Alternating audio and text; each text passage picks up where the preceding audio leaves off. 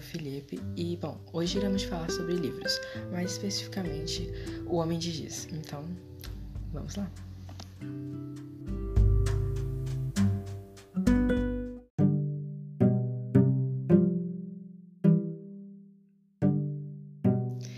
Bem, para que a gente possa começar, é, nós temos o Ed como personagem principal. E tudo começa lá em 1966. Bom, o Ed, ele tinha alguns amigos. Esses amigos, eles eram um pouco específicos. Eles são, eles eram aquelas pessoas assim, mais excluídas, que não eram muito populares na escola e nem nada do tipo. Eles moravam num bairro muito calmo, num bairro muito tranquilo. Então eles estavam sempre andando de bicicleta, procurando alguma coisa para fazer, uma forma de se divertir. E uma das maneiras que eles encontraram para, sei lá, se divertir é que eles se comunicavam, uma, uma espécie de comunicação a um prazo um pouco mais longo, eles se comunicavam com desenhos, desenhos no asfalto, mais especificamente desenhos de homens de giz, homenzinhos de giz no asfalto. E era um tipo de código, uma marca registrada que, que apenas eles entendiam. Só que tudo isso acabou tomando outro rumo e eles esses desenhos levaram eles a algo que ninguém esperava. Eles encontraram um corpo desmembrado e espalhado por um bosque na cidade deles.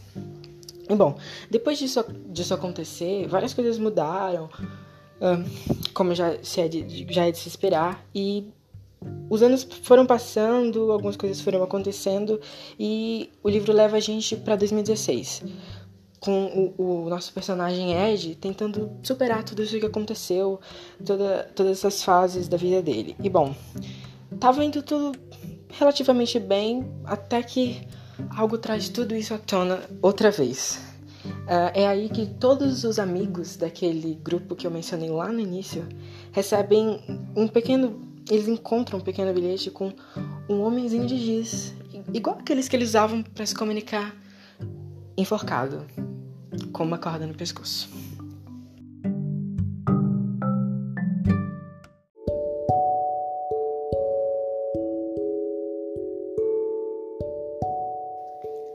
Bem, se você ficou curioso, essa obra foi escrita por C.J. Tudor, possui 272 páginas, não possui uma, uma leitura complexa, então é uma leitura muito leve, muito tranquila. E se você estivesse perguntando que você pode comprar, a Amazon e a Saraiva são algumas das minhas indicações. Tenha uma boa leitura.